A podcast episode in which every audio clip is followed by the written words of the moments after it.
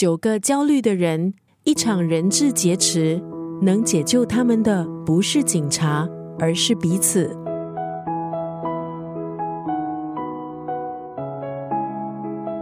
究竟是怎样的无奈和绝望，迫使一个中年人在新年来临的早晨，举着一把玩具枪，冲进一家算不上是银行的银行？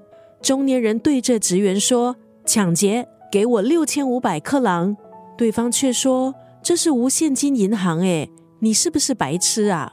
倒霉的劫匪只能仓皇逃进一栋公寓。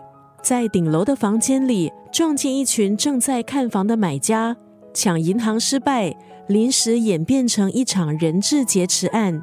一套小小的公寓，九个焦虑的人，出乎意料的剧情就这样展开了。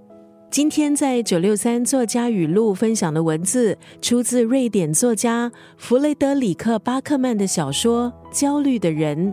弗雷德里克·巴克曼在二零一二年发表他的第一本小说《一个叫欧威的男人决定去死》。这部小说让他一举成名，被翻译成二十五种语言，成为国际畅销书。三年之后，也改编成同名电影。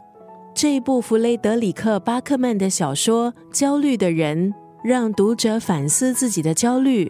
尽管生活在混乱的世界。我们还是可以从彼此身上找到平静和信念。今天在九六三作家语录就要分享这部小说《焦虑的人》当中的这句话：毁掉一个人的不是输钱，而是企图把输了的钱赢回来。一个愚蠢的银行抢劫犯，还有一群在看房的买家。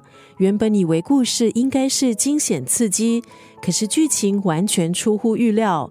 这群人共处一室，带来一场闹剧，嬉笑怒骂的背后，却是让人唏嘘的人情冷暖。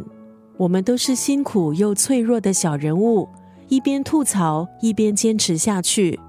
这部小说《焦虑的人》关照的。正是平凡的你我，毁掉一个人的不是输钱，而是企图把输了的钱赢回来。